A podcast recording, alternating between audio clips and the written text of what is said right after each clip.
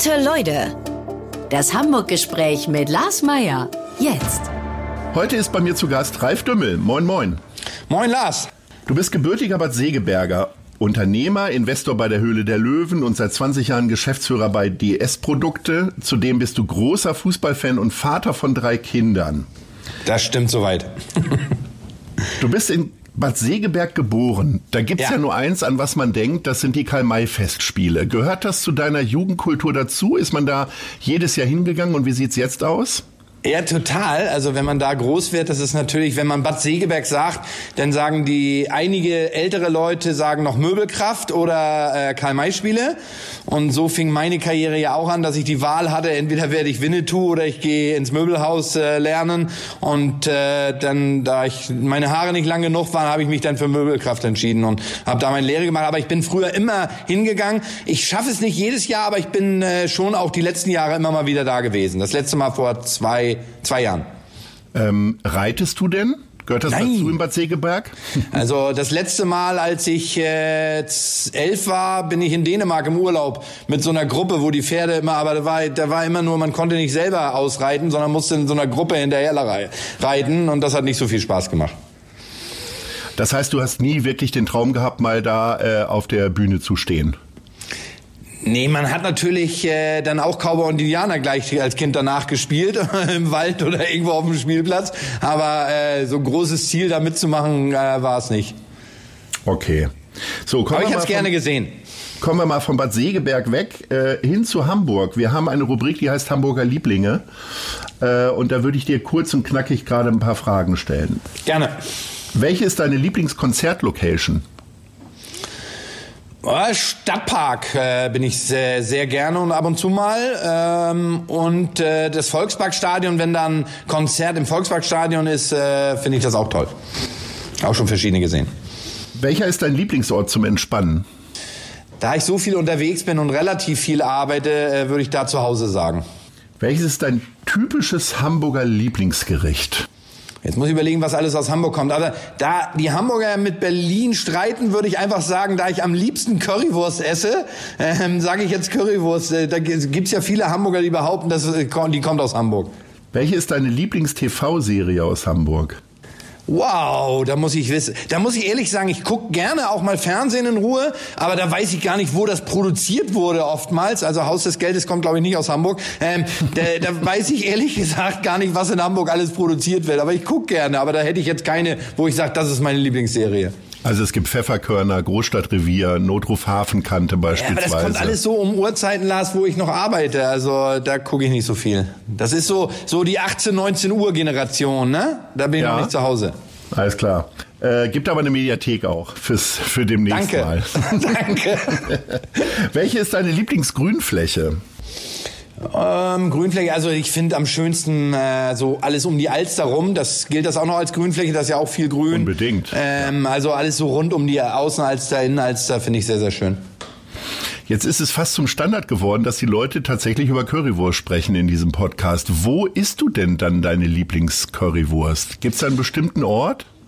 Also ich äh, komme aus Volksdorf, äh, da gibt's einen Imbiss, äh, wo ich äh, meine Currywurst ab und zu hole, aber äh, ich esse überall da, wo es Currywurst gibt, äh, was man an meiner Figur ja sieht, da schlage ich zu. Also ich habe dann nicht eine bestimmte Stelle, wo man hingeht, sondern da, wo es Currywurst gibt, esse ich sie meistens auch. Du bist ja Zeit deines Lebens eigentlich immer in Hamburg gewesen. Ähm, was hat dich hier äh, gelassen, beziehungsweise warum bist du nie rausgelockt worden, richtig?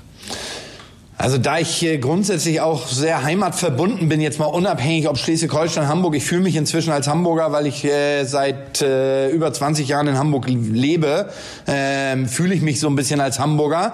Und äh, ich finde Hamburg einfach eine traumhafte Stadt, die wirklich alles bietet und äh, ich würde nie wegziehen wollen. Also da bin ich irgendwie so heimatverbunden, dass ich mich hier so wohlfühle und ich kann mir nicht vorstellen, irgendwo anders zu wohnen als in Hamburg. Jetzt kommst du ja viel rum, hast ja schon gesagt, und äh, Fernsehzuschauer wissen, dass du mindestens regelmäßig nach Köln kommst. Ähm, ja. Fehlt dir denn irgendwas in Hamburg? Also Karneval wird es wahrscheinlich nicht sein, oder doch? Nee, habe ich auch schon mal gefeiert in Köln. Also äh, das war als äh, damals für mich ein Kulturschock, als ich dann dahin geflogen bin und äh, ich habe gedacht, abends ist dann Karneval und um ich bin gelandet und sitze im Taxi und um 11 Uhr sehe ich nur verkleidete Menschen morgens. Da habe ich gedacht, die ziehen sich aber früh um für heute Abend ähm, und äh, wusste nicht, dass eine ganze Stadt den ganzen Tag da äh, Karneval feiert und dass es morgens losgeht. Nee, nee, fehlt mir nicht wirklich. Ich finde auch Hamburg hat wirklich äh, ruhige, schöne Plätze. Hamburg hat Action, Hamburg hat äh, tolle Musicals. Äh, ähm, Fußball können wir uns noch ein bisschen steigern in Hamburg, aber sonst äh, hat Hamburg eigentlich alles zu bieten. Du hast Fußball gerade schon angesprochen, äh, warst ja im Aufsichtsrat vom VfB Lübeck und bist jetzt aber nur normaler Zuschauer im HSV. Kribbelst dir manchmal in den Fingern, wenn da äh, die großen Streitereien der Mäzen irgendwie losgehen und sagen, so, ich zeig euch jetzt mal, wie es läuft, oder?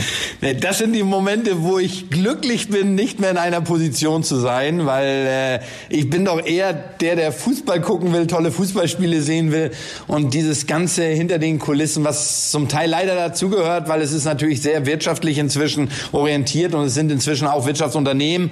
Ähm, aber ich gehe doch ins Stadion zum Fußball und nicht äh, um zu gucken, ob genug Geld da ist auf dem Konto und ob man die nächsten Spieler noch kaufen kann. Ich sehe dann lieber das Fußballspiel.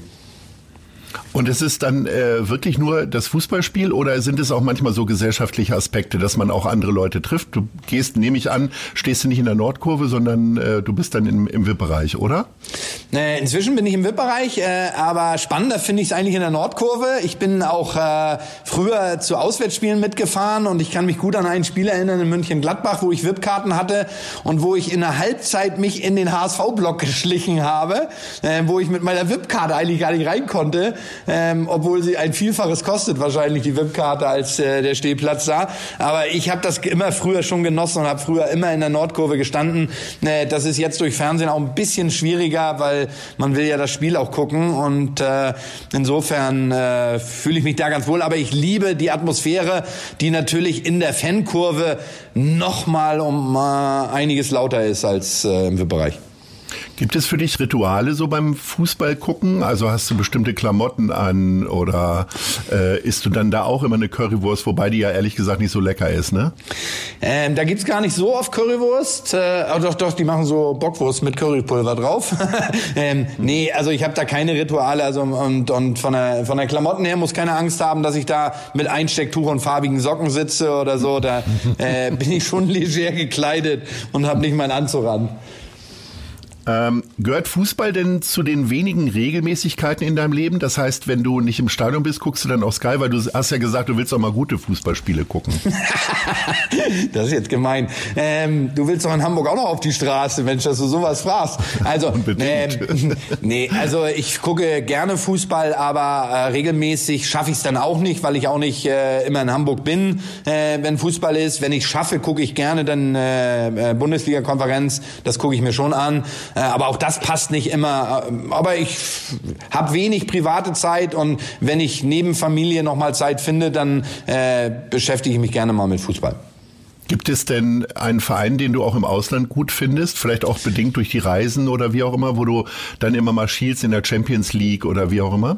Ja, leider habe ich da nicht so die Zeit, aber ich, äh, es war früher immer ein Traum, den ich mir äh, vor wenigen Jahren mal erfüllt habe. Ich wollte immer mal Liverpool an der Enfield Road sehen ähm, und das Vergnügen hatte ich mal. Insofern, äh, ich gucke gerne, ob in Deutschland oder im Ausland, auch äh, gerne mal in andere Stadien rein, um da mal die Atmosphäre zu sehen und habe schon tolle Fußballspiele auch in anderen Stadien gesehen gesehen. Also. In äh, Liverpool bin ich auch gewesen, war auch mal ein Jugendtraum von mir. Ähm, Problem war nur, ähm, also ich bin da mit Freunden hingefahren, ich hatte Geburtstag an dem Tag und ähm, wir hatten uns, der, das Gute war, äh, es war auch noch ein Spiel gegen den Tabellenvorletzten, gegen Crystal Palace und äh, dieses Spiel wurde in letzter Zeit sehr, sehr häufig zitiert, weil es war die letzte Heimniederlage vom FC Liverpool seit zwei Jahren. Oh. Ähm, also insofern habe ich dieses Kapitel noch nicht abgeschlossen. Ähm, Wobei, Wobei, ich weiß nicht, wie dir es ging. Also für mich war es wirklich immer ein Traum. Ich war etwas enttäuscht. Also außer mega Gänsehaut bei I Never Walk Alone am Anfang, wo das mhm. ganze Stadion, nicht nur eine Fankurve, das ganze Stadion gesungen hat und ich Gänsehaut hatte, äh, hätte ich mir stimmungsmäßig etwas mehr noch vorgestellt. Und ich war irgendwie völlig enttäuscht, als das Spiel zu Ende war, waren die Spieler, äh, bevor man gucken konnte, schon in der Kabine und da wurde draußen gar nicht gefeiert. Die Leute gingen alle sofort nach Hause, also obwohl sie gewonnen hatten. Da hätte ich mir ein bisschen mehr mehr noch versprochen.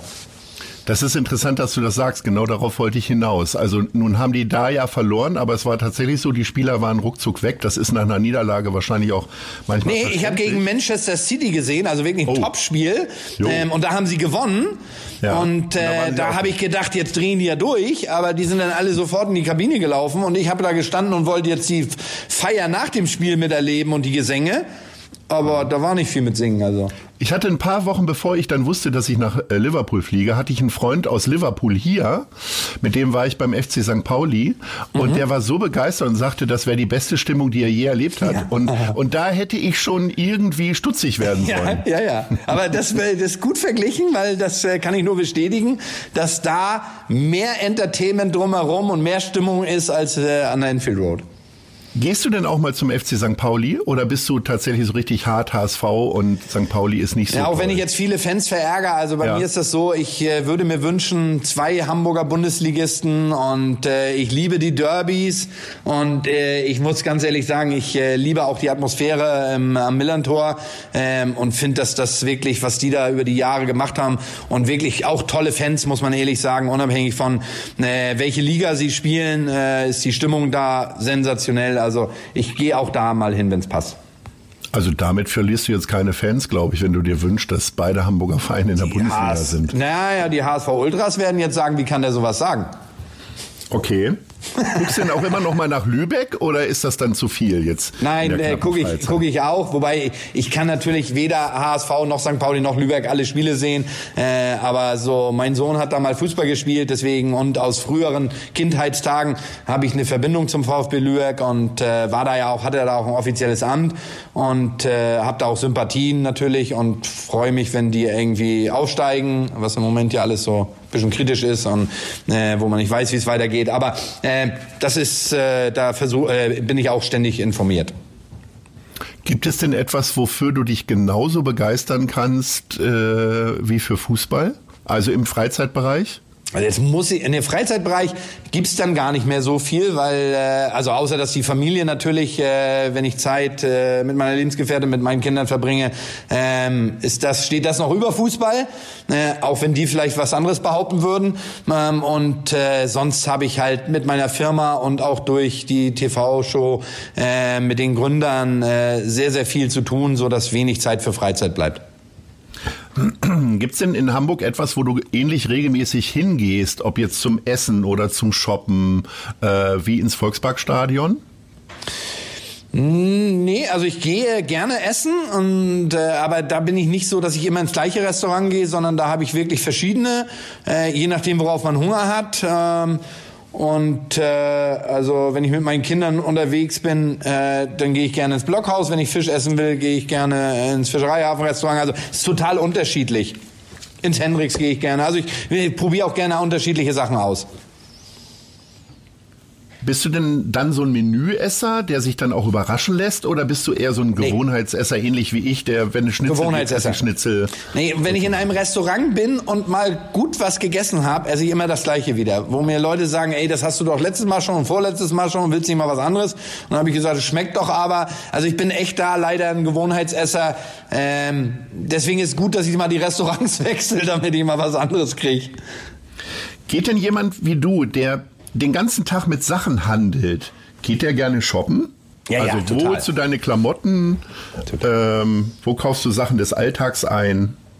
Wie gerne also, machst du das? Also ich äh, liebe es auch ganz normal Lebensmittel einzukaufen. Also ich bin ein totaler Shopping-Typ. Ähm, also von Lebensmitteln angefangen über Klamotten. Ich liebe es, in die Stadt zu gehen. Ich bin nicht so der Online-Freak, hängt vielleicht auch mit meinem Alter zusammen. Ich gehe gerne in die Stadt. Ich gehe gerne in Geschäfte. Ich habe da keine festen Sachen. Ähm, ich kaufe mir auch Klamotten, wenn sie, wenn sie mir gefallen, egal ob sie sehr günstig oder auch etwas mehr kosten. Ähm, ich bin da nicht irgendwo, dass dass ich jetzt sage, oh, die Marke muss es sein oder sowas, sondern mir muss das Teil gefallen und dann ist es schön, wenn es günstig ist. Ähm, ich kaufe es dann auch, wenn es etwas teurer ist, aber ich bin dann nicht irgendwo so, dass ich jetzt sage, ich gehe in den Laden gerne oder ich gehe gerne durch die Stadt, gehe gerne ein bisschen bummeln und äh, kaufe liebend gerne ein und werde auch nicht müde. Also ich kann auch morgens losgehen und ganz lange los äh, shoppen gehen, also da werde ich nicht müde.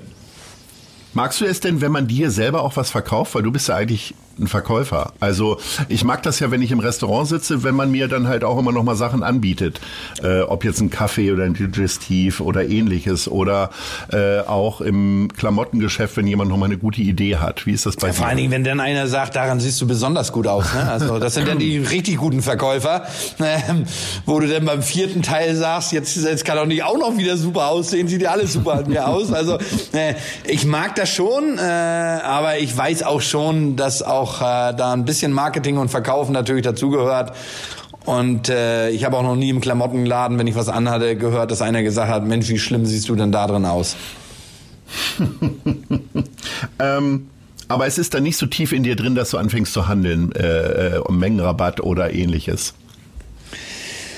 Ja, doch schon ein bisschen. Also oh. ja, weil äh, ich einfach finde, wenn man jetzt mehrere Sachen kauft oder teure Sachen kauft, dann äh, versuche ich zumindestens. Also da bin ich schon so, dass ich äh, äh, versuche zu verhandeln. Was und wenn ich, ja gar, gar nichts erreiche, ärgere ich mich auch. Also das geht gar nicht darum, wie viel, aber wenn ich gar nichts erreiche, ärgere ich mich. Was ich ja äh, gar nicht mag, sind Flohmärkte. Also äh, ich weiß nicht, ich bin noch nie jemand gewesen, der Secondhand gekauft hat und äh, ich langweile mich zu Tode, wenn äh, mal Begleitungen da gerne hingehen wollen und ich dann mitgehe. Wie ist das bei dir? Weil das ist ja im Grunde äh, dann der ich, einzige Handelplatz. Äh, ja, mache ich sehr, sehr selten und äh, ehrlich gesagt äh, bin ich auch nicht Secondhand. Also ich würde auch jetzt ungern irgendwie ein T-Shirt mir kaufen, was jemand anhatte oder was schon älter ist. Äh, das wäre ich auch nicht, muss ich ehrlich sagen. Aber so über den Flohmarkt bummeln, das mache ich schon mal, mache ich selten. Aber dadurch vielleicht, dass man es so selten macht, wenn ich es alle zwei Jahre einmal mache, finde ich es wieder ganz witzig. Aber mehr, da bin ich mehr zum Gucken als zum Kaufen. Es sind ja in Hamburg gerade Koalitionsverhandlungen und ähm, es ist so, dass ja schon viele Leute den Sprung aus der Wirtschaft in die Politik geschafft haben. Also Ian Karan ist da ja ein Beispiel, der Wirtschaftssenator geworden ist. Wäre das irgendwie mal was für dich? Nein.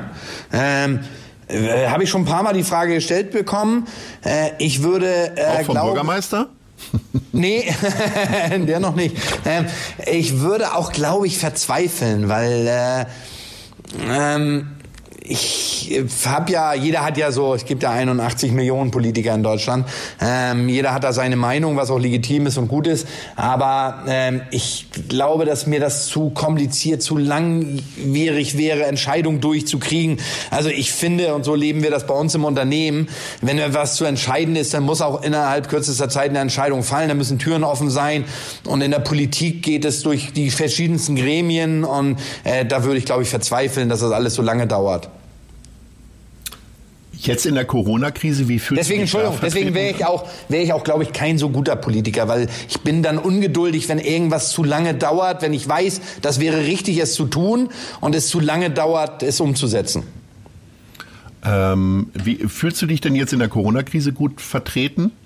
Also ich da finde, zeigen die sich ja handlungsstark. Würde wollte ich gerade sagen. Ich wollte gerade sagen, ähm, wenn das immer so wäre wie jetzt äh, in der Corona-Krise, wo Entscheidungen und Hilfspakete innerhalb kürzester Zeit und wenigen Tagen auf den Weg gebracht werden, äh, auch da ist natürlich die Schwierigkeit. Da gibt es so viele unterschiedliche Meinungen und äh, da wir sowas noch nie hatten, weiß wahrscheinlich auch keiner, was richtig ist. Das kann man in ein paar Monaten vielleicht mal beurteilen, was richtig oder falsch ist. Aber äh, ich glaube, dass wir froh sein können, dass wir in Deutschland leben. Äh, ich glaube, dass uns das viel, viel besser geht, auch wenn äh, auch schwierige, viele schwierige Situationen für viele Menschen da sind, glaube ich immer noch im Vergleich zu verschiedenen europäischen Ländern, dass wir da besser aufgestellt sind. Was sind denn für dich gerade die größten Einbußen im Rahmen der Corona-Krise persönlich? Also Umsatzeinbußen hast du wahrscheinlich auch, haben ja alle. Ähm, ja, aber also was stört dich denn am meisten? Äh, also ich, äh, wenn ich das auf meine Person beziehe, äh, habe ich das Glück und das Privileg, dass ich in die Firma fahren kann und äh, normal arbeite, so dass ich äh, außer dass viele Leute im Homeoffice sind und das Büro leerer ist, gar nicht so wahnsinnig viel mitkriege, außer dass natürlich da ein Problem ist und da ein Auftrag storniert wird, weil das Haus zu hat. Äh, wirtschaftlich für unser Unternehmen, wir haben, glaube ich, ein sehr, sehr gutes Krisenmanagement bei uns gemacht. Ähm, wir waren sehr früh schon dran, weil wir natürlich durch unsere Asiengeschäfte äh, mit Corona, bevor in Deutschland die Leute wussten, wie Corona geschrieben wird, wir schon äh, mit dem Coronavirus konfrontiert wurden, weil in Asien Fabriken zugemacht haben und in China das halt viel früher losging. Äh, wir haben auch, äh, was das Normalgeschäft, leichte wirtschaftliche Einbußen durch, dadurch, dass natürlich viele Kunden von uns auch eine Zeit lang geschlossen haben. Langsam machen wieder mehrere auf, aber äh, Kunden hatten geschlossen. Äh, dann ist das äh, Verhalten, das Kaufverhalten etwas anders geworden, so dass im Non-Food-Bereich, wo wir halt stark sind, ähm, wir handeln halt nicht mit Toilettenpapier gerade. Das heißt, äh, da ist das Kaufverhalten auch etwas äh, weniger geworden. Äh, wir haben aber, um verschiedene Dinge auch zu machen, wir sind äh, relativ groß auch im äh, Schutzbekleidungsbereich drin, äh, dass wir da äh, Schutzmasken und so weiter besorgen. Insofern können wir die, ist das Geschäft für uns im Moment absolut okay. Da klagen ist wir auf hohem Niveau. Ist es denn so, ähm, dass du jetzt auch schon mal darüber nachdenkst, was könnte in drei, vier Monaten gebraucht werden? Ich meine, du handelst ja auch mit sehr ungewöhnlichen Dingen. Also äh, du hast ja gesagt, dass du mit Schutzmasken jetzt sehr viel Geld verdienst. Gibt es so Produkte oder Sachen, wo du sagst, okay, das könnte jetzt so im, im Herbst nochmal wieder interessant werden? Ich muss dich einmal kurz korrigieren, weil sehr viel Geld verdienen ist relativ. Also ähm, ist, ist aber kein Geheimnis. Wir haben bewusst gesagt, dass wir, wir haben 400 Mitarbeiter, äh, wir müssen unser Geschäft am Laufen halten. Wir schlagen unsere normale Marge, die wir bei DS-Produkte bei einem Produkt haben, drauf äh, und haben diese äh, Mondpreise von Anfang an nicht mitgemacht, obwohl man hätte am Anfang die Masken viel, viel teurer verkaufen können. Äh, ich sage aber auch nicht, dass wir sie verschenken, sondern äh, wir verkaufen sie, äh, aber wir verdienen jetzt nicht äh, äh, so viel Geld, wie man hätte bei Masken tun können. Wir haben auch äh, es am Anfang abgelehnt, in den Handel Masken zu liefern, weil wir immer gesagt haben, solange in Krankenhäusern und Altenheimen und so weiter Masken Masken fehlen, äh, ist es ethisch nicht okay, wenn man im Handel verkauft. Jetzt dadurch, dass die Maskenpflicht äh, ja eingetroffen oder gekommen ist, äh, überlegen wir gerade, wie wir auch für die Zukunft da Masken zur Verfügung stellen können. Äh, und wo ich das jetzt beantworte, habe ich deine eigentliche Frage vergessen. Äh, dass äh, wir gucken nach vorne, das tun wir vor Corona schon, weil wir ja immer in unserem Geschäft auch bemüht sind, was sind Themen und wir beschäftigen uns seit zwei Jahren immer mehr auch mit nachhaltigen Themen, also Umwelt, so Themen, die die Welt bewegt und Menschen beschäftigen und äh, ähm, sind natürlich auch auf der Suche nach Produkten, die umweltfreundlicher sind. Ähm, und da sind wir sehr bemüht und äh, gucken. Ähm, aber jetzt so im medizinischen Bereich, wie gesagt, Schutzbekleidung ja, aber wir werden jetzt nicht irgendwie medizinische Geräte verkaufen. Das passt nicht zu uns. Du hast gerade ähm, Umweltprodukte angesprochen oder nachhaltigere Produkte. Ist das für dich nur ein wirtschaftlicher Trend oder hat das bei dir auch was ausgelöst, so die Diskussion in den letzten Monaten? Nee, die ist ja die letzten Monate durch Corona ein bisschen wieder in den Hintergrund gerückt. Ähm, heute muss man erstmal googeln, wie Greta geschrieben wird, also der, wo vorher jeden Tag irgendwas zu hören war. Aber ich glaube, dass da schon was Gutes bewegt wurde und ich glaube, dass die Menschen das doch viel mehr beschäftigt und es wäre schlimm, wenn man sagt, das ist mir egal oder ich gehe es nur aus wirtschaftlichen Gründen. Natürlich als Unternehmen äh, suchst du Artikel auch, wo du Geld mit verdienen kannst. Das wäre gelogen, wenn ich sagen würde, nee, das macht man nur, nur des Guten wegen. Aber es ist ein gutes Gefühl. Man fühlt sich toll, wenn man da Produkte verkauft und man selber ertappt sich auch mehr und mehr äh, beim Thema Umwelt. Also und äh, gibt es da schon Konsequenzen für dich? Also äh, Flüge zum Karneval nach Köln, vielleicht doch ein Zug demnächst oder? Äh, ja, weniger, weniger fliegen, ja. Äh, ich fahre ein Elektroauto, also so, so verschiedene Dinge, wo man guckt, äh, ähm, dass man was tun kann. Äh, jetzt sagt ja jeder auch das bisschen, was ich tun kann, aber wenn jeder so denkt, wenn jeder ein bisschen was tut, dann ist, äh, hilft man schon, glaube ich, enorm. Und wir als Unternehmen gucken auch, ob wir mit Artikeln da helfen können. Jetzt gibt sich Hamburg ja verschiedene Titel. Also du hast Musicals angesprochen, es ist eine Musicalstadt, es ist eine Sportstadt, es ist eine äh, nachhaltige Stadt. Ist es auch eine Unternehmerstadt? Hm, ich finde ja. Ähm, ich finde äh, aber, dass die Kunst in, in solchen Sachen ist ja, sich nicht auszuruhen. Nehmen wir das Beispiel Sport, was du eben sagst, dann äh, äh, kannst du im Fußball richtig gut sein oder äh, in anderen Sportarten richtig gut sein. Ich glaube, dass da Hamburg einen hohen Nachholbedarf hat, wenn man sieht, was im Handball, im Fußball, Eishockey und so und alles in Hamburg in den letzten Jahren passiert ist. Äh, dann haben wir da hohen Nachholbedarf und ich glaube, dass das Allerwichtigste ist, und äh, das ist auch eine Aufgabe an die Politik, sich nicht auszuruhen, selbst wenn es vernünftig läuft oder man in gewissen Bereichen gut ist. Das Thema Umwelt, das wird uns die nächsten Jahre und Jahrzehnte immer mehr äh, verfolgen und da müssen wir immer mehr für tun äh, für die nächsten Generationen und so ist es in anderen Bereichen auch. Man, äh, äh wir haben, finde ich, was Kultur angeht, relativ viel zu bieten in Hamburg, äh, aber auch da muss man natürlich immer gucken, was kommt Neues. Also irgendwann nach paar Jahren äh, tauschen die ein Musical auch aus und sagen, muss was Neues her. Kommen wir mal zu unserer nächsten Rubrik, Rubrik, die Fragen der anderen Leute. Wir haben zwei Leute mal befragt, ob sie denn eine Frage an dich haben und wir haben tatsächlich auch zwei gefunden. Ja, die also, einzigen zwei habt ihr gefunden, weil ihr aber lange unterwegs, wenn ihr da die zwei gefunden habt, die eine Frage haben. also, hier kommt die erste Frage. Ja.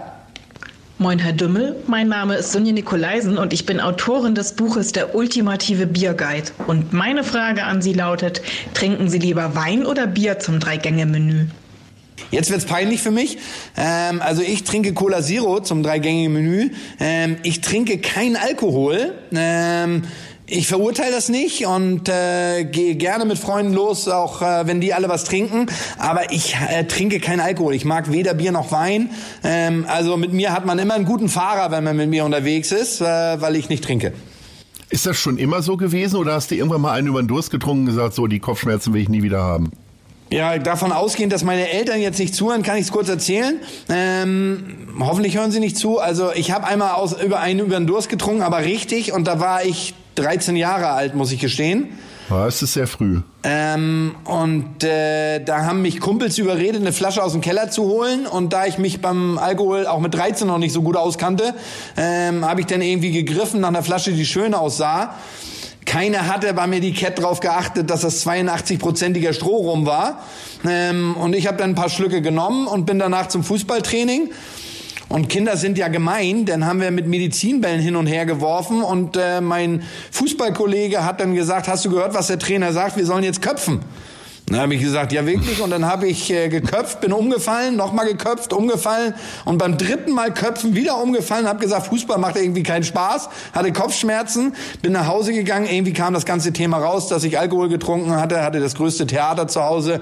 Und irgendwie war mir so schlecht äh, an dem Abend und an dem nächsten Tag, dass ich auf der einen Seite da nicht stolz drauf bin, mit 13 Alkohol zu trinken, auf der anderen Seite für mein weiteres Leben mir das wahrscheinlich ganz, ganz viel Alkohol erspart hat, weil ich irgendwie dann Alkohol nicht mehr mochte. Aber Fußball hast du weitergespielt.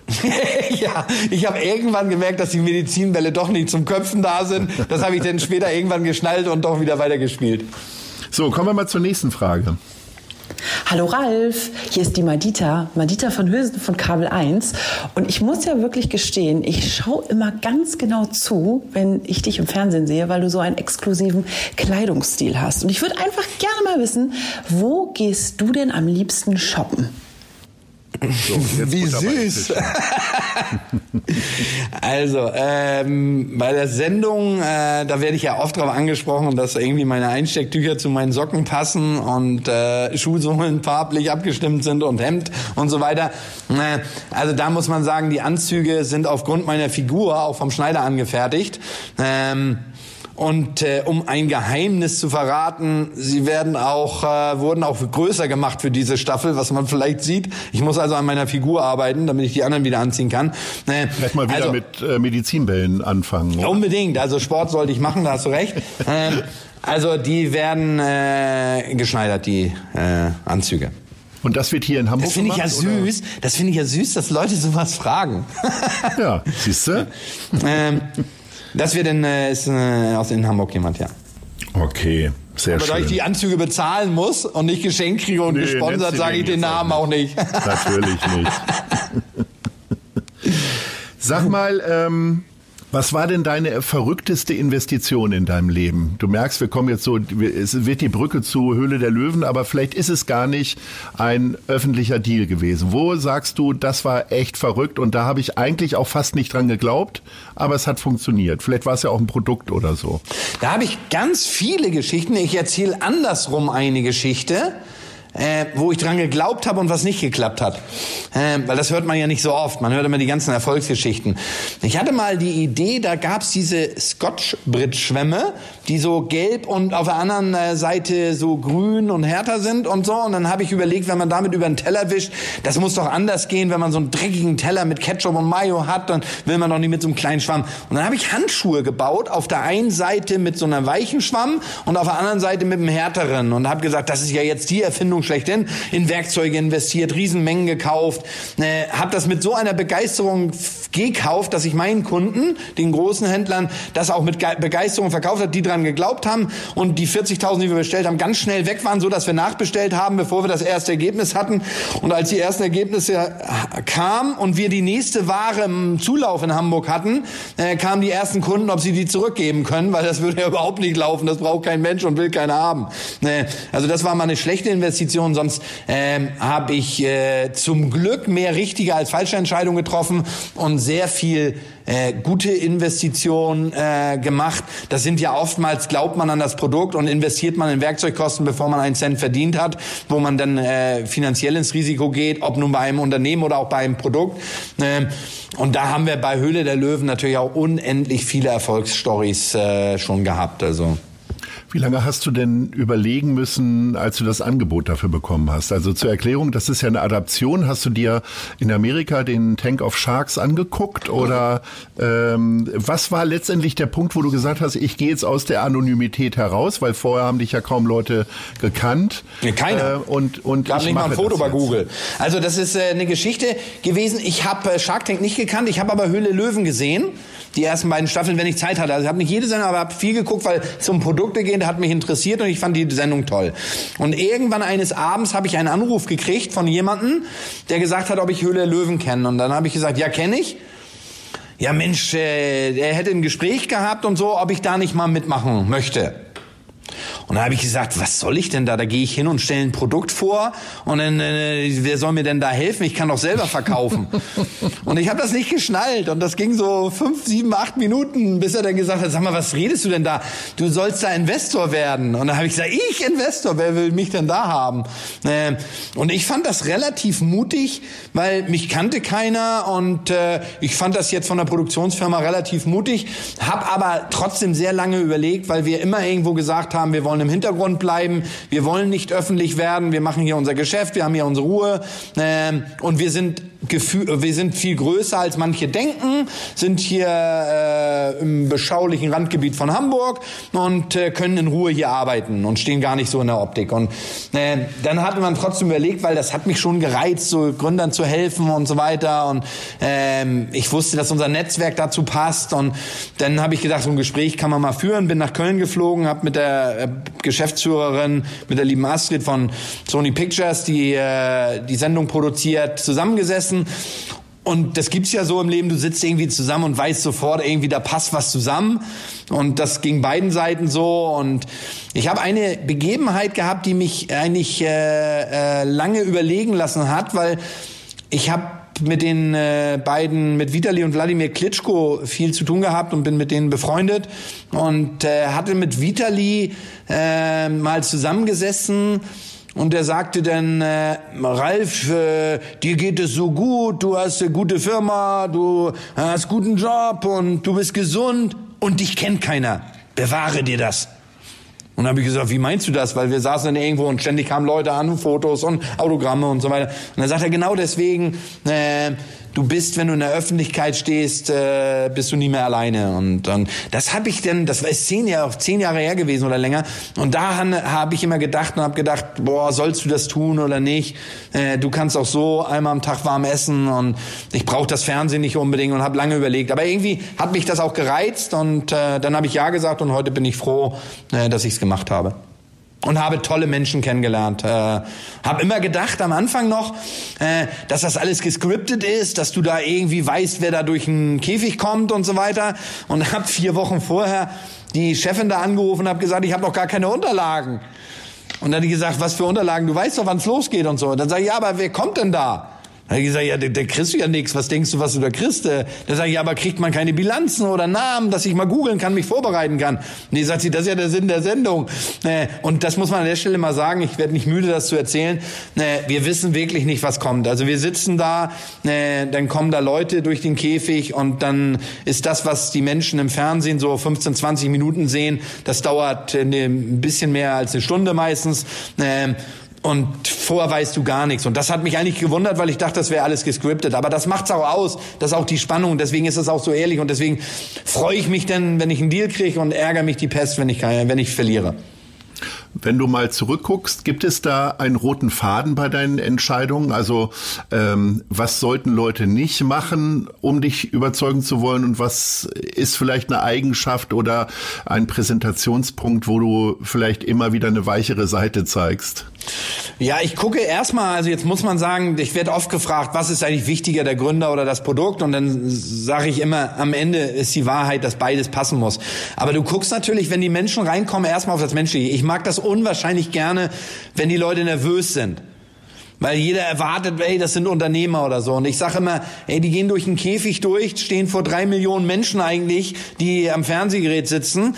Und ich habe großen Respekt vor jedem, der sich da reintraut und muss sagen, wenn ich daran denke, wie nervös ich mal bei meinem ersten Mal war, als ich da äh, die Sendung mitgemacht habe, ich konnte die ganze Nacht nicht schlafen. Ich bin heute noch nervös, wenn wir nach Köln fahren und da Drehtag haben. Und ich finde erstmal ist so das Menschliche für mich wichtig, dass man sieht, ey, äh, das ist authentisch, äh, weil am Ende wir sagen immer, ähm, wir lernen uns da kurz kennen und wollen dann relativ schnell ein Unternehmen aufbauen. Das hat auch sehr viel mit Vertrauen zu tun und äh, wir sind da sehr erfolgreich, aber man muss zur Ehrlichkeit gehört auch zu, dass es auch schief geht. Das gehört zum Geschäftsleben dazu und deswegen in guten wie in schweren Zeiten äh, muss das Vertrauen da sein. Das ist das Allerwichtigste, wenn man ein Unternehmen aufbaut. Insofern gucke ich erstmal auf das Menschliche äh, und dann weiß ich durch meine Erfahrung relativ schnell, ob ein Produkt Potenzial hat oder nicht. Da liege ich sehr, sehr oft mit richtig richtig, aber manchmal leider auch nicht. Aber was macht dich denn noch nervös oder lässt dich nicht schlafen? Ich meine, du sitzt da, guckst dir das alles an und machst entweder einen Daumen hoch oder Daumen runter. Ja, leider sitzen da ja noch vier andere, die dürfen auch mitmachen bei der Sendung neben mir und die machen auch einen Daumen hoch oder Daumen runter und wenn zu viele den Daumen hoch machen, äh, dann ist mir das schon peinlich. Wie, wenn ich das denn dienstagsabends im Fernsehen sehe, wir sehen, wie die Sendung geschnitten ist, auch erst nicht vorher, sondern dienstagsabends im Fernsehen und wenn ich da sehe, wie ich manchmal so Fingernägel-Count da sitze, ist mir das immer total peinlich, wenn ich da Daumen drück und so halbwegs anfange zu zittern. Aber das ist halt echt, weil, weil wenn da mehrere Löwen pitchen und äh, ich erlebe das jetzt gerade, weil wir Drehtage haben, oh, das ist so brutal für mich, wenn die Gründer nach hinten gehen, mehrere Angebote haben und dann entscheiden sollen, zu wem sie gehen. Äh, wir hören dann nicht, was sie hinten am, äh, besprechen und dann kommen sie nach vorne und teilen ihre Entscheidung mit. Das ist für mich der schlimmste Moment der Sendung. Ist es für dich denn äh, der bessere Moment, wenn alle Löwen das haben wollen und du bist der Gewinner? Oder ähm, ist es so, fühlst du dich wohler, wenn du der Einzige bist, der die Qualität des Produkts erkennt? Sehr, sehr gute Frage. Äh, der Sieg ist natürlich noch mal schöner, wenn alle mitgeboten haben und du gewonnen hast. Aber wenn ich da sitze, mag ich es lieber, wenn sie alle rausgehen und ich kann den Deal in Ruhe machen und muss nicht zittern, ob ich ihn kriege. Wirst du denn, ähm, ich sag mal so, befreundete Musiker von mir haben früher immer so Kassetten zugeschoben bekommen äh, von Leuten, die sie getroffen haben. Äh, meine Fernsehmoderatoren kriegen ab und zu mal ein TV-Konzept irgendwie vorgestellt per Mail. Ähm, wie oft wirst du gefragt, äh, ob du dir mal eine Idee anhören kannst für ein Unternehmen oder wie auch immer? Oh, das äh, ist so oft, dass ich das nicht mehr erzählen kann. Also das äh, kommt schriftlich rein, per E-Mails rein. Äh, wenn ich unterwegs bin, äh, auf der Straße, äh, diesen berühmten Elevator Pitch, wenn du irgendwo im Fahrstuhl bist, äh, Äh, letztens hatte ich sogar einen auf der Rolltreppe nach oben. Da hat er gesagt, äh, jetzt wo ich sie mal habe, muss ich Ihnen das kurz erzählen. Ich sage, wenn ich es bis oben verstanden habe, ist es gut. Ähm, aber das war zu, zu, zu kompliziert, das Produkt, das, das ging die, nicht bis oben. Okay. Und es war, war nicht so eine lange Rolltreppe. Im, in der Elbphilharmonie. Nein, für den Gründer leider nicht. Ähm, nee, es war eine kleinere Rolltreppe. Insofern wird man äh, relativ oft angesprochen. Aber man muss sagen, äh, davor hatte ich am Anfang auch Respekt. Ich habe das auch völlig unterschätzt, weil ich gedacht habe, naja, irgendwann sagt mal einer Hallo oder sowas. Aber ähm, so über die Jahre ähm, wird man doch sehr oft angesprochen. Aber die Leute sind alle so positiv und so freundlich und so nett. Also, äh, dass es wirklich sehr, sehr angenehm ist. Also ich habe eher das Problem, wenn ich unterwegs bin, ähm, ich mag nicht, ich finde es immer so respektlos weiterzugehen. Und manchmal hat man ja einen Termin und muss weiter oder muss weg von der Veranstaltung. Und dann stehen da Leute und freuen sich, dass sie dich sehen und wollen dich was fragen. Und dann kann ich immer nicht weg. Und dann werde ich schon fast immer weggezogen, dass ich endlich loskomme, weil ich finde das immer, ich finde das irgendwo so nett, dass die Leute so begeistert sind. Und ähm, mag der nicht so unfreundlich sein und einfach weitergehen. Jetzt kann man davon ausgehen, dass deine Altersvorsorge geklärt ist. Ähm, was treibt dich immer noch an, so dieses Pensum zu fahren? Ähm, also einmal muss man sagen, dass mir es wirklich unendlich Spaß macht. Und das mag man mir glauben oder nicht. Ich fahre seit über 30 Jahren jeden Tag mit Freude ins Büro. Äh, und nicht jeder Tag ist, hat nur gute Seiten bei mir, weil ich habe natürlich auch immer mal irgendwo ein Problem zu lösen oder Probleme, mit denen man nicht gerechnet hat, die kommen. Äh, umso höher die Position, umso mehr Probleme kommen ja auch dann nach oben äh, oder schwierige Aufgaben. Aber ich muss ganz ehrlich sagen, ich habe so Entschuldigung, wenn ich das so ausdrücke, so geile Mitarbeiter, so tolle, motivierte Mitarbeiter und äh, die für mich arbeiten und ich bin da so stolz drauf und ähm, das motiviert mich jeden Tag. Aber mich motiviert auch Ergebnisse zu sehen und da geht's nicht immer, natürlich geht's im Geschäftsleben um Geld. Aber ich will dir eine Geschichte erzählen. Ich war äh, bei einem Höhle der Löwen Produkt äh, in einem äh, äh, großen Markt äh, von Holger Stanislawski in Hamburg ähm, und habe mit Holger ein Gespräch gehabt und wir waren im Laden und er wollte mit mir oben ins Büro gehen und da ging es um einen Artikel, äh, ein sehr günstiges Produkt aus der Höhle der Löwen. Das kostete 1,99. Das war ein Foodartikel, das gab es in zwei Geschmacksrichtungen. Und dann stand da ein Kunde vorm Regal und dann sag ich, guck mal, Stani, da steht einer. Und dann sagt er, ja, komm, lass uns in mein Büro gehen. Ich sag, warte mal kurz. Und dann sagt er, was willst du denn jetzt? Ich sage, ich will mal sehen, ob der was mitnimmt. Und äh, dann hat er das geguckt. Ich sage, ist doch jetzt spannend. Nimmt er gar nichts mit, nimmt er eine Sorte mit. Und dann packt er beide Sorten in den Einkaufswagen und dann gucke ich Stani an und sag, super, irre, toll, äh, hat beide gekauft. Und dann sagt er, spinnst du? Das waren jetzt vier Euro. Da sage ich, scheiß auf die vier Euro, das geht nicht um die vier Euro. Das ist so ein geiles Erlebnis. Und ich habe das früher schon immer gehabt, wenn ich in einen Laden gehe, ich bin immer stolz darauf, unsere Produkte zu sehen. Ich räume die Regale auf. Ähm, was ich nicht mehr mache, was ich früher, auch ein Geheimnis verraten, was ich früher gemacht habe, ich habe immer so ein Mehrfach-Facing. Also wenn du heute eine Colaflasche im Regal hast, ist das ein Einfach-Facing, zwei nebeneinander ist zweifach, dreifach. Umso mehr Facing du hast, umso größer die Marke oder besser der Umsatz. Und ich habe aus meinen Einfach- und Zweifach-Facing oftmals ein Dreifach-Facing gemacht und die Regale umgebaut, damit ich ein bisschen mehr Fläche als Werbung habe. Äh, seit ich im Fernsehen bin, habe ich damit aufgehört, damit ich nicht erwischt werde. äh, aber das habe ich früher immer gemacht. Trotzdem auch heute ich noch auf, pack noch mal was ein, stell das noch mal gerade hin, wenn da unsere Produkte stehen. Nee, das geht wohl nie vorbei. Und ich, ich, ich mich macht das einfach stolz, wenn man da so seine Produkte, die man da gemacht hat im Handel, wiederfindet. Und das sollte auch, auch bei Unternehmern, das sage ich auch meinen Gründern immer wieder, das darf nie aufhören und das darf nie nur die Motivation des Geldverdienens sein, weil äh, dann kommt es auch nicht von Herzen und äh, dieses Aufräumen, das, das ist so schön, das ist so ein schönes Gefühl. Also ich kann den ganzen Tag durch Hamburg fahren in die Geschäfte und meine Artikel gerade rücken. Oder mich freuen, wenn keine mehr da sind, das ist noch schöner. Ja, unbedingt. ähm, Gibt es denn trotzdem noch so ein großes Ziel, was du noch mal erreichen möchtest? Im beruflichen? Hm, ich habe immer gesagt, auch wenn wir hier unsere Planung machen im Geschäft, sage ich immer von wegen, äh, schön ist zu wachsen, aber wichtiger ist äh, kein Rückschritt und äh, äh, die Planung nicht zu hoch zu machen, sondern immer zu sagen, äh, wir sind ein gesundes Unternehmen, das soll so bleiben.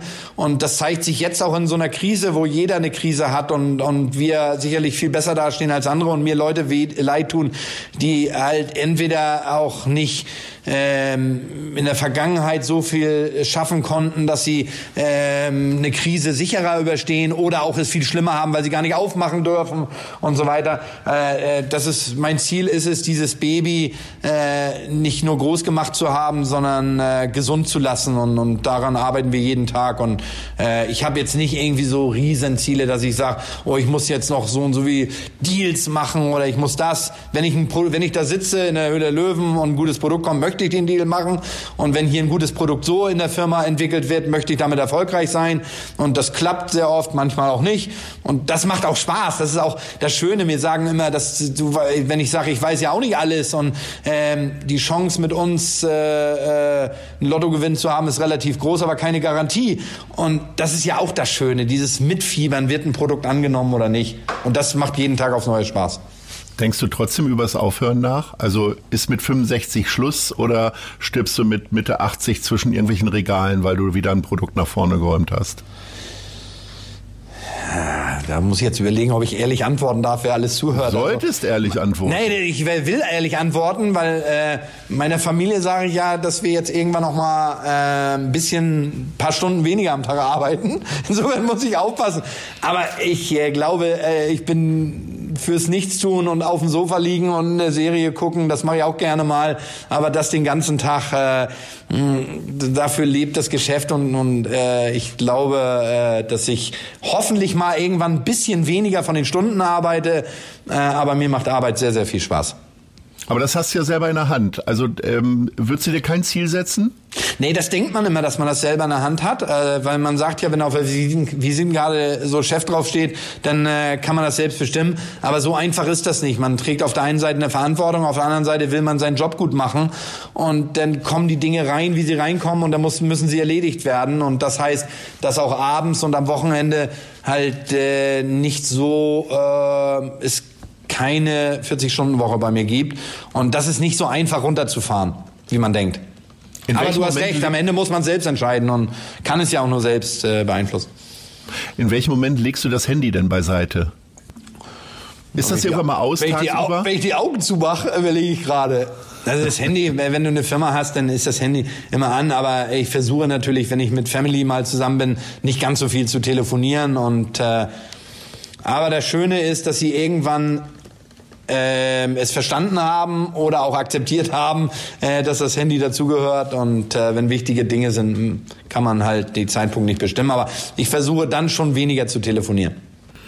Urlaub ist ja dieses Jahr ein großes Thema, weil er möglicherweise nicht so stattfindet, wie alle ihn kennen, also tatsächlich auch wegfliegen in ferne Länder und so weiter und so fort. Mhm. Äh, bist du eher der Nordsee- oder der Ostsee-Typ? Wo wird man dich denn im Sommer sehen? Ehrlich gesagt habe ich äh, geplant, äh, äh, in den Süden zu fliegen, also in, in, da, wo ich dann garantiert äh, 32, 33 Grad und Sonne habe. Ähm, das äh, ist jetzt alles nicht möglich. Und ehrlich gesagt habe ich mir noch gar nicht äh, so viel Gedanken gemacht, weil ich gesagt habe, ich warte mal ab, was überhaupt wo gelockert wird, wie man überhaupt machen kann und würde dann versuchen, spontan mal den Koffer zu packen und zu gucken, wo es hingeht. Äh, mh, hm, ich äh, würde eher, wenn ich ehrlich bin, auch raus aus Deutschland, weil ich dann ein bisschen ruhigeren Urlaub habe. Weil an der Ostsee gibt's wahrscheinlich dann am Strand noch einen Pitch und äh, noch neue Produktideen. äh, das passiert mir im Ausland auch ab und zu, wo man sich wundert, weil natürlich da auch Deutsche sind. Ähm, aber im Ausland kennt mich erstmal trotzdem ja erstmal keiner, außer die Deutschen, die da Urlaub machen. Insofern habe ich dann ein bisschen ruhigeren Urlaub.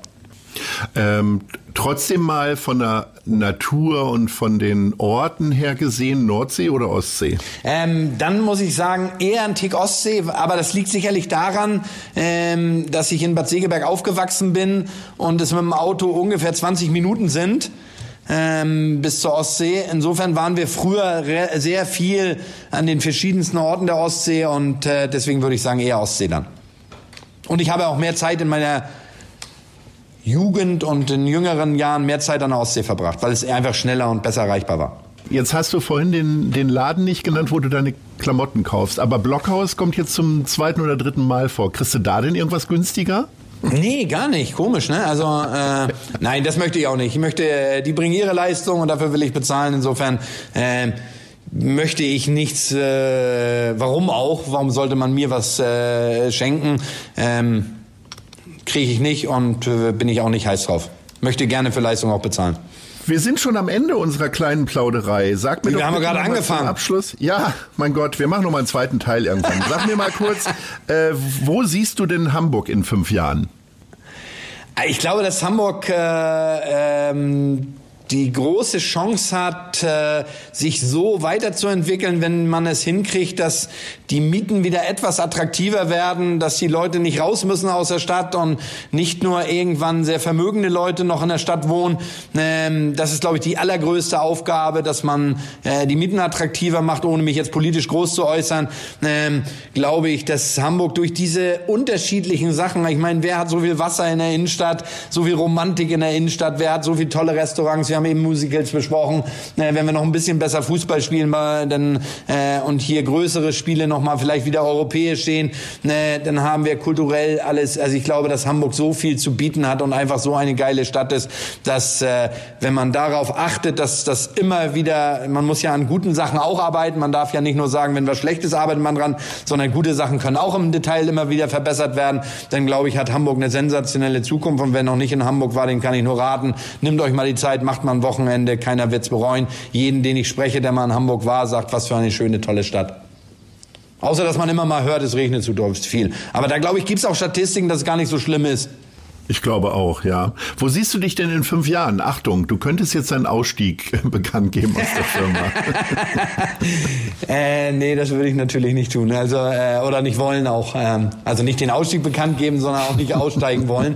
Äh, ich äh, würde mir wünschen, äh, unabhängig von Höhle der Löwen, weil da entscheiden wir wirklich von Jahr zu Jahr, weil das ist ja nicht nur meine Entscheidung alleine, sondern auch andere, äh, würde ich mir wünschen, dass äh, äh, erstmal wir, meine Mitarbeiter, aber auch alle Hamburger, alle Deutschen und eigentlich die ganze Welt diese ganzen Krisen besser in den Griff bekommen hat, dass äh, äh, sowas wie Corona irgendwie so eine lehr lehrreiche Geschichte war, dass man sich auch gewissen Dingen anders besser noch aufstellt und sich nicht zu sicher fühlt und wir das alles so gut überstanden haben und nicht das nächste, was dann anders heißt als Corona wiederkommt, weil das ist am Ende, das merkt man jetzt eigentlich, äh, wie wichtig Dinge sind und wie blöd das ist, wenn man irgendwo vom Einkaufsladen steht und diese ganzen langen Reihen, die nicht wegen zu viel Kunden, sondern wegen dem hohen Abstand sind, äh, man kann nicht mehr so richtig in den Arm nehmen, wie bei der neuen Staffel, man stürmt nach vorne bei Höhle Löwen, freut sich über den Deal, kann die Gründer nicht mehr umlaufen, weil man es nicht mehr darf. Äh, da habe ich dann letztens gesagt, jetzt ist es auch nicht mehr meine Sendung. Äh, das ist eigentlich das, äh, was am schlimmsten ist. Man sieht die Mitarbeiter nicht, sondern nur noch über den Bildschirm, ähm, irgendwie über Teams oder sonst was. Äh, ich hoffe, dass wir alle ganz schnell äh, das normale Leben zurückkriegen und äh, die Wirtschaft nicht zum großen Schaden erleidet und wir nicht zu viele Arbeitslose haben und so weiter, diese ganzen Geschichten. Das hoffen wir auch alle. Lieber Ralf, du darfst jetzt wieder weiterarbeiten. Das ist die gute Nachricht. Äh, Danke. Ich bedanke mich für das Gespräch. Herzlichen Dank und Ahoi. Hat sehr viel Spaß gemacht. Vielen Dank und lieben Gruß und bleibt alle gesund, die zugehört haben. Tschüss. Tschüss. Das war Gute Leute Das Hamburg-Gespräch mit Lars Meier. Von der Gute-Leute-Fabrik, Szene Hamburg und 917XFM. Folgt dem Hamburg-Gespräch als Podcast auf allen bekannten Streaming-Plattformen. Und die nächste Ausgabe gibt es natürlich auch wieder hier bei 917XFM, Hamburgs Musiksender.